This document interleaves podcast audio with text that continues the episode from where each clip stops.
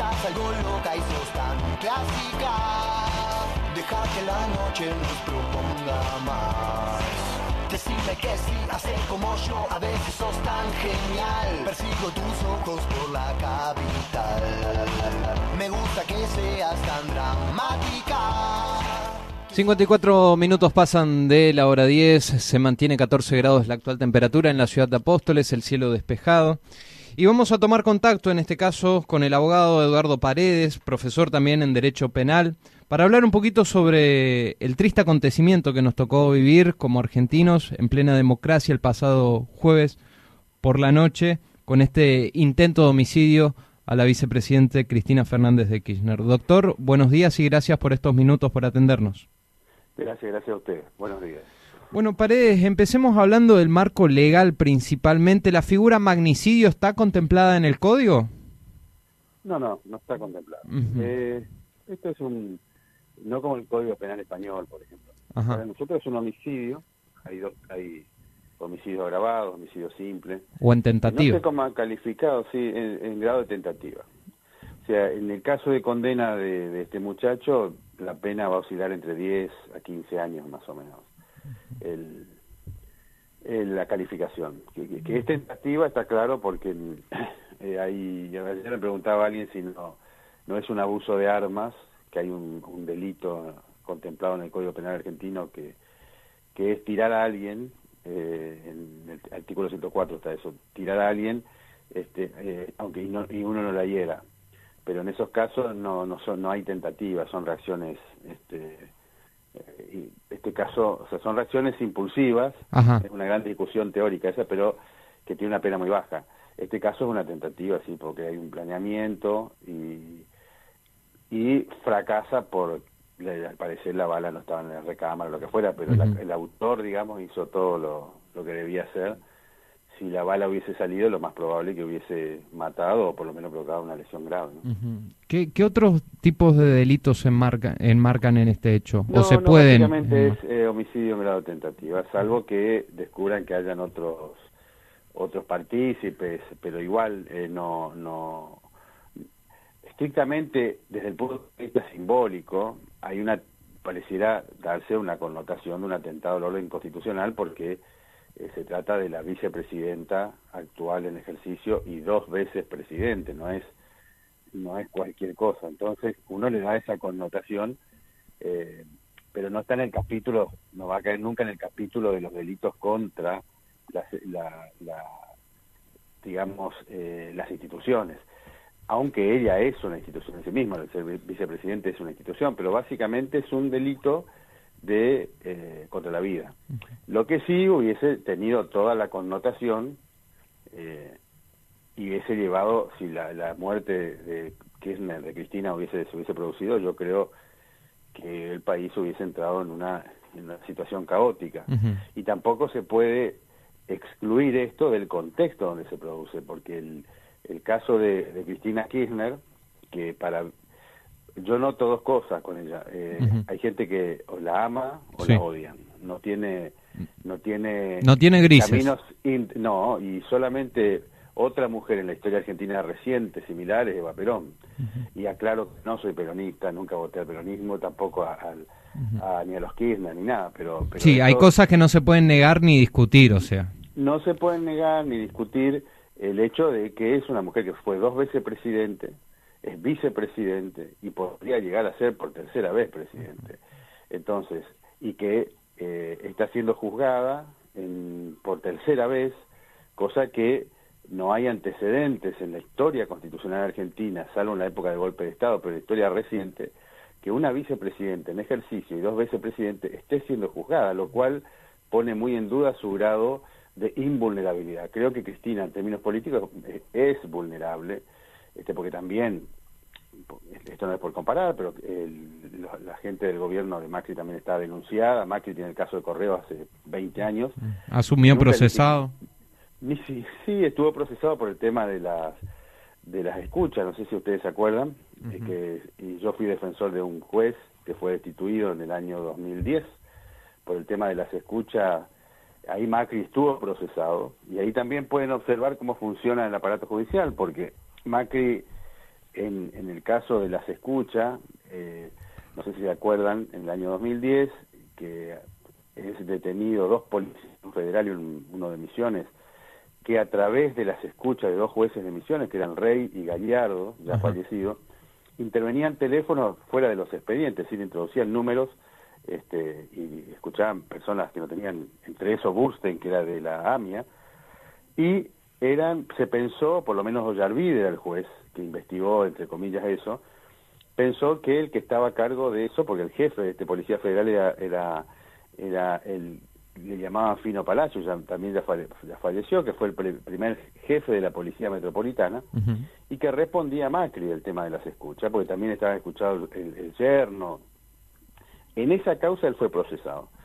Es la única hasta donde yo sé que fue procesado, pero cuando gana las pasos, creo que en el 2013 o 2014, eh, revocan el procesamiento. Eh, o sea, ya ustedes tienen que ver cómo funciona el aparato judicial, esto para cualquiera. Eh, durante el 2011, 2012, hasta el 2013 o 2014, veían que había motivo para tenerlo procesado. Cuando gana las pasos, de golpe ya no hay motivo y le dictan la falta de mérito. Y el, al día siguiente de las elecciones que él gana, le dictan el sobrecimiento y de ahí nunca más fue citado a, indagatoria, ni tampoco ninguno de sus ministros fue detenido ni citado a indagatoria. En el caso del gobierno de los Kirchner, eh, Jaime ya fue detenido durante el gobierno, de, creo que de Cristina, eh, después debido que fue su ministro todopoderoso, estuvo preso tres años, dos o tres años. Este, eh, hay varias personas, va, está preso todavía ya, no, sé cuánto tiempo lleva, eh, es decir, hubo gente detenida y ella está por tercera vez, porque esta causa es la tercera, y en, este año estuvo sentada eh, como una más. Eso muestra que, que primero el Poder Judicial, y eso a veces cuesta, en la bibliografía esto está muy estudiado, digamos, en general el Poder Judicial es funcional a los poderes más eh, hegemónicos, eso es acá y en todo el mundo y en Buenos Aires se observa mucho esto con los jueces federales del centro del país. Entonces, en ese contexto, más ustedes son personas vinculadas a los medios de comunicación, tampoco se puede evitar o omitir el saber que hay el grupo Clarín es dueño prácticamente de la, de la red este, informática y las redes de, los, de, las comunicaciones argentinas en un gran porcentaje quién fue el que le, que le habilitó inclusive el crecimiento fue Néstor Kirchner cuando se bueno Cablevisión Movistar este personal todo pertenece al mismo grupo. Entonces La Nación eh, Clarín con todos sus medios satélites y eso que hace construye una realidad eso es imposible ¿Y eso que ha generado? Hay gente que yo noto que tiene realmente violencia. A eso yo también le quería preguntar. En, lo personal, eh, yo hablaba justamente en el inicio del programa de que sin duda esto es un acto que responde al odio, ya sea por parte individual de este eh, asesino o ya sea por mandado por alguien, pero sin duda que nace desde un odio hacia una, una figura. ¿Y ese odio, desde dónde se genera o desde dónde se teje, se gesta? Se construye de los medios de comunicación. Yo a veces siempre digo juego a ser... Y de la clase política también, parece. Obviamente, claro. Eh, a ver, eh, los medios de comunicación no son neutros, sino que responden a determinados intereses. Sin duda. Y la clase política también responde a veces a intereses nacionales y a veces a intereses que ni siquiera son argentinos. Sí. Entonces ahí, ahí hay un juego atravesado, como la muerte de Nima en el caso de la AMIA. Nadie puede negar que ahí no hay interés de un sector del gobierno de Israel, de la derecha del gobierno de Israel, de la posición de Israel con respecto a, con respecto a Irán, de la posición de un sector de la, de la política norteamericana con respecto a Irán, y utilizan esto, como se decía antiguamente, como casus belli. O sea, un motivo más. Y eso también muestra la dependencia de nuestras instituciones. El caso del avión venezolano, que le llaman iraní venezolano, es un avión de Venezuela, que Irán lo tuvo en una empresa y vendió, vendió el aparato. Bueno, y por una, una norma del Código de Comercio, del Código de Comercio de Estados Unidos, que no permite la venta de aviones o lo que fuera a países que no consideran amigos, este, que no tiene ninguna vinculación con los tratados que tiene Argentina, Argentina secuestra el avión. Entonces, eh, hay una dependencia muy fuerte.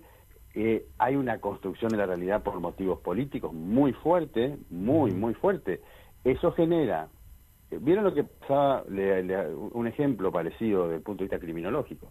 Lo que pasaba en Francia más o menos allá por el 2013, 2014 con la revista, cuando decían todos somos Charlie Hebdo, la revista aquella que había mm, eh, que había insultado, ellos consideraban los musulmanes que insultaran a, Mahoma y habían había algunos ataques de lo que llamaban en, Europa lobos solitarios, el tipos que pertenecen a determinados creos, que un día toman un arma, pero están en un contexto, había un contexto de islamofobia muy fuerte que sigue habiendo en Europa, y esa, esa comunidad tiene, que vive ahí en Francia o en otros lugares, siempre hay alguno que tiene algún cable más cortado, pero está en ese contexto. El caso este, de este muchacho, que parecería ser un tipo que andaba este, flotando con cierto odio, tiene que ver en el contexto en que se presentó el caso de Cristina. Si este, este generó, tanto odio que este tipo terminó haciendo esto, pero solamente se puede entender en el contexto de un rechazo profundo, muy profundo de un sector de la sociedad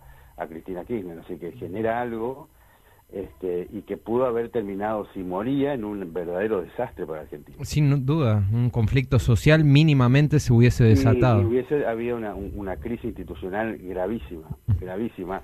Sin embargo, uno ve los medios importantes, lo que uno llama importante, porque eso también tiene que ver con nuestro colonialismo mental del interior, de pensar, decimos los medios nacionales, son los medios de Buenos Aires, que solamente miran Buenos Aires y el ombligo de Buenos Aires, porque el interior casi no existe, pero, pero con el, nivel de concentración y con el fenómeno de Internet y las redes, que todo está en los teléfonos, es decir, la penetración cultural es tremenda, vuelven a construir esta imagen de una mujer que un sociólogo entendería, eh, por ejemplo, dos palabras, chorra, se robaron todo el chorra. Eso está pensado por cientistas de la comunicación. O sea, atrás de esto hay gente que construye este, el modo del mensaje simple, que se mastique rápido, y la gente no analiza mucho, ni tiene capacidad, o no le interesa, no, no, están en eso. Entra directamente. eso penetra, es increíble, había hablaba, la, la clase media argentina, media incluida, eh, generalmente vinculada a, a los empleos públicos bien pagos. eh, por ejemplo, te cuento una anécdota, una azafata de aerolíneas me contaba que eh, los pilotos en general porque para ser piloto de un Boeing tenés que tener muchas horas de vuelo y sale muy caro. La carrera de piloto es muy cara, te que pagar. Bueno, son la mayoría, me dice, de clase media, media media de Buenos Aires, la mayoría son de Buenos Aires, de media alta, y le tienen, me dice, un rechazo visceral a Cristina, la mayoría, ¿no? Y no se dan cuenta que Aerolínea existe por los Kirchner, porque estaba en el 2007, cuando estaba en manos de Marzán, había desaparecido. La privatización, de privatización desapareció. Y, y Macri, está bien ni está mal, pero tiene la visión, o sea, es políticamente para algunos incorrecto, para otros correcto, él tiene la visión de que hay que privatizar, lo cual llevaría a la desaparición. Sin embargo, esa gente me dice que tiene un rechazo visceral. Exactamente lo mismo pasa con gente de la clase media de empleos nacionales que tienen muy buenos sueldos. Inclusive una vez hablado con un comandante de, de una fuerza nacional, le digo, ustedes saben, no la quieren, le digo, ustedes saben que ustedes esta fuerza se duplicó la cantidad de personas. Gendarmería pasaron de 17.000 a 34.000 personas en la época de los Kirchner. Y el sueldo, un comandante de gendarmería gana el doble que un general. Deberían estar agradecidos. Sin embargo, una cuestión que estimo tiene que ver un poco con el género, un poco con la, con la construcción del se robaron todo, eh, que un poco con el rechazo al peronismo, porque eso hay también, del, del viejo rechazo al peronismo este, visceral de lo que decían los gorilas en la década del 50 y 60. Hay una mezcla de todo, pero es básicamente la clase media y muchas veces gente que ha sido muy favorecida por esas políticas de ese momento. Eh, lo cierto es que esta mujer, eh, siendo mujer, eh, genera eh, algo que solamente muy pocas personas, Eva en la, en la Argentina, Eva, odio o amor. No, no hay un grises, como dijiste. Sí, sí, y usted sabe, quizás mi, mi luz a esperanza, después de haber visto todo esto, fue al otro día, bueno, tocamos un techo, empecemos a bajar los decibeles, pensé que la cuestión se iba a tranquilizar, si bien hubo acciones valorables por parte del arco político, pero entrar en las redes sociales y ver los comentarios un día después de que fue una actuación, de que la yegua, de que cómo falló, me, me, me repreguntó, o sea, como sociedad, ¿en serio tanto veneno tenemos adentro? La, la sociedad, a ver, si uno mira eh, 1976, eh, no fueron cuatro milicos locos, que, tiene que haber un contexto social que permita determinados fenómenos. eh, si uno ve lo que ocurrió en el, del 76 al 83, eh, la desaparición de personas y demás. Uh -huh. Y hoy gente, hoy, hoy, en base a eso, gente pidiendo que vuelvan los milicos. bueno, es una... esa sociedad de esa época eh, es lo que decía creo que Belton Brecht, ¿no? Vinieron por mi vecino, no me interesó. Bueno, esa sociedad decía, el, la, la, si las personas de la clase media, yo, este, por algo será, por algo se lo llevarán, por algo será. Eh, pusieron tres bombas. Algo y, habrán hecho. Algo habrán hecho, por algo será. Este, bueno, hay que poner un, un, un eh, pacificar esto, estos locos. El, luego la propia culpa social hace que digan que se sobreactúe, inclusive el Poder Judicial. El Poder Judicial durante los 70 este, siguió cosiendo expedientes increíbles, durante hasta el 83, como si nada pasó. Es un fenómeno que se empieza a estudiar ahora, recién se están estudiando mucho los poderes judiciales como agencia del Estado, porque no es el Vaticano, ¿no? son agencias políticas del Estado, burocracia. Pasaron los, los, los siete años mirando para otro lado, es más, Estracera, que fue después el fiscal del juicio de la Junta, junto a Moreno Campo, que era el adjunto, uh -huh. Estracera, yo no recuerdo si era juez o fiscal durante toda esa época. Después, ¿qué ocurrió? Después, cuando, cuando cambia la relación de poder, hay como una sobreactuación del propio, jugador, fueron, del propio Poder Judicial que no hizo absolutamente nada, que fue absolutamente funcional al poder hegemónico de esa época, que eran obviamente los, militares, que a, a, su vez hay que entenderlo en el contexto universal de la Guerra Fría, porque es como entenderlo a Stroessner. ¿Cómo se entiende Stroessner 36 años Paraguay? Y se lo entiende en el contexto de la Guerra Fría. Era un líder de derecha que para los poderes dominantes, especialmente de Occidente, era, era funcional. Los militares también, porque se pretendía esa juventud de los, de los 60 y 70, ilusamente, porque hay que ser muy romántico, pretender que podían hacer una revolución con una sociedad que tiene una clase media muy fuerte y muy reacia a determinados movimientos populares, porque eso es un poco así, especialmente la clase media del país central, que tiene se, se considera a sí misma como una especie de europeos en América Latina, porque Argentina siempre hasta ahora ha tenido mucho rechazo con, con, con los países limítrofes. Es decir, uh -huh. Por eso lo que la gaf que comete el presidente cuando dice los, los argentinos descendemos de los barcos, sí. Este, es ese viejo mito de que son todos, somos todos descendientes de europeos y de ahí viene mi hijo el doctor, que hemos trabajado y levantado este país. Ajá. Todo es un mito, pero un mito que nace inclusive en la visión que tenemos europeísta cuando uno mira la constitución de que la, la se promoverá la inmigración europea, dice. Bueno, todas estas cosas construyen un mito y un rechazo a lo popular en los sectores eh, que tienen voz. ¿Cuál es la clase media y la clase alta? La clase baja no tiene voz. Uh -huh. Es cuando se habla de, de, de, de, inseguridad en Buenos Aires o en el país central. ¿De qué, quiénes hablan? La clase media. Cuando uno mira la estadística, Argentina es un país muy, muy seguro en América Latina, que es el subcontinente más desigual del mundo. África es el más pobre, pero este es el más desigual. Uh -huh. Y el único país más seguro es Chile pero los demás están, Argentina tiene una tasa de, de, de, criminalidad muy baja, sin embargo, se elabora este discurso pensado por cientistas sociales, no es accidental, y se construye el, el, el miedo al otro, el miedo al inmigrante, cuando hablamos de miedo al inmigrante... La xenofobia. La xenofobia, este, no la xenofobia en general, uh -huh. la xenofobia de los países limítrofes, el cabecita negra, uh -huh. porque bien que quieren que vengan europeos, como lo ven los ingleses, como lo ven los suecos, entonces, esa tontería... Ah, pero vienen muy... los paraguayos a cargar combustibles y ponemos el grito en el cielo. Es un rechazo total a la inmigración, eh, a la inmigración de los países limítrofes. Es más, cuando uno ve el puente en Posada y parecería que está en el paso entre África, entre México y Estados Unidos, y la visión es la misma, esto está muy penetrado en la, en la construcción de lo imaginario de ciertos sectores de la sociedad. Y es ese el que tiene el rechazo más profundo. Es el mismo no ya habrán cambiado las circunstancias, pero es lo mismo, mirá que nunca fui peronista, ¿eh? quizá por rechazo a mi viejo, que era muy peronista, ya está muerto, pero es el mismo rechazo del cabecita negra del 17 de octubre, cuando uno empieza a estudiar desde el punto de vista sociológico, ese mismo lo que decían el aluvión zoológico, se referían a los pobres y, a, la masa trabajadora y a la inmigración, a la inmigración interna que son los que vienen de las provincias, especialmente las provincias del norte, que son rechazados en Buenos Aires si uno camina por Recoleta, ¿sí? cabecita negra, este, bolita, eh, Paragua, y yo le decía, porque me vincula mucha gente que está con la Universidad de Buenos Aires, ustedes, le digo, con mucha, con mucha, no devolverían Jujuy a los bolivianos, Formosa a los paraguayos, nosotros a los paraguayos, y se ríen, porque en el fondo, cuando ellos hablan de la Argentina trabajadora, la Argentina, este, hablan de la zona del centralismo, del país, del núcleo el núcleo central del país, donde se construye el imaginario, el imaginario del gringo trabajador, que vino sin nada. Es una construcción, eh, es una construcción imaginaria, no es real.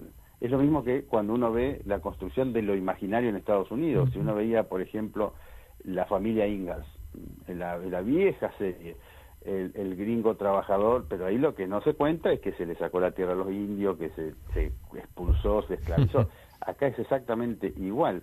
Nosotros tenemos nuestro pequeño relato en misión, el gringo que vino a trabajar, pero muchos venían subsidiados por los estados, es decir, venían pagados, es decir, vinieron con ciertas ventajas que nunca el, el, el, hombre de la tierra, el nacido acá, eh, ha tenido. decir, Exacto. Y bueno, este fenómeno mucho más profundo, construido hoy con la, la más media, que es tremenda, construye el, odio. Y después aparece algún, algún loquito, lobo solitario, como dicen, y hace esta pelotudez.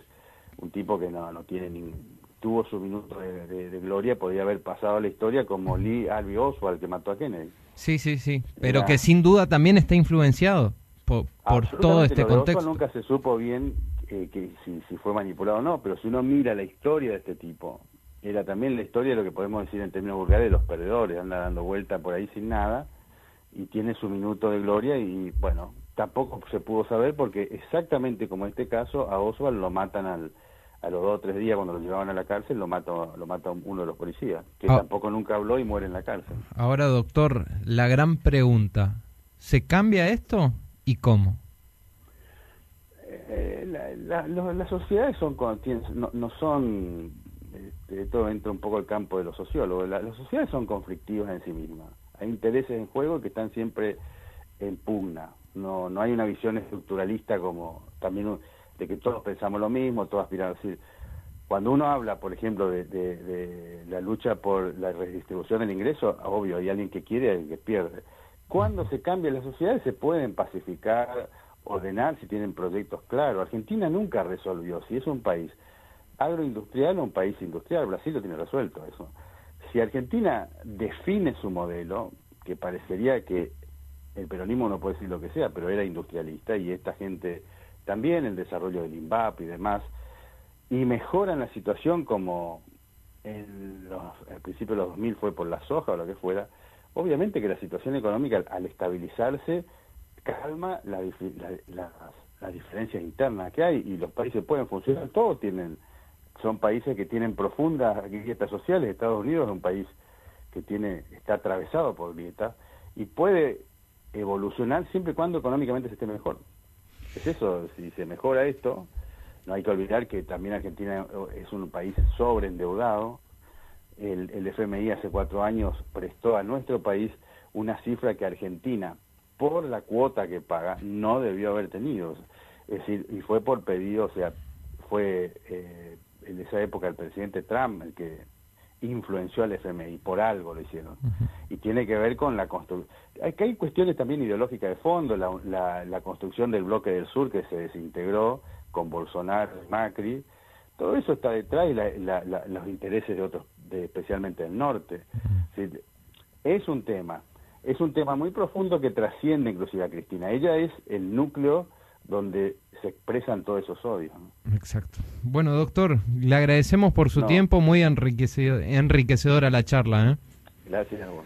Gracias. Lo teníamos entonces al doctor Eduardo Paredes, abogado, profesor en Derecho Penal, hablando un poco principalmente sobre la materia judicial, el tipo de delitos que contempla este intento de homicidio hacia la vicepresidenta de la Nación, pero también hablando un poquito desde la mirada eh, en cuanto a la sociedad que nos encuentra hoy en este, en este país, en esta Argentina del 2022.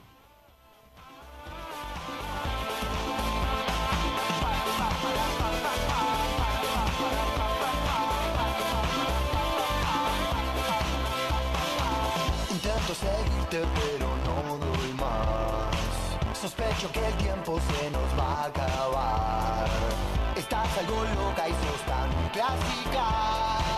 Deja que la noche nos proponga más. Decime que sí, hacer como yo, a veces sos tan genial. Persigo tus ojos por la capital.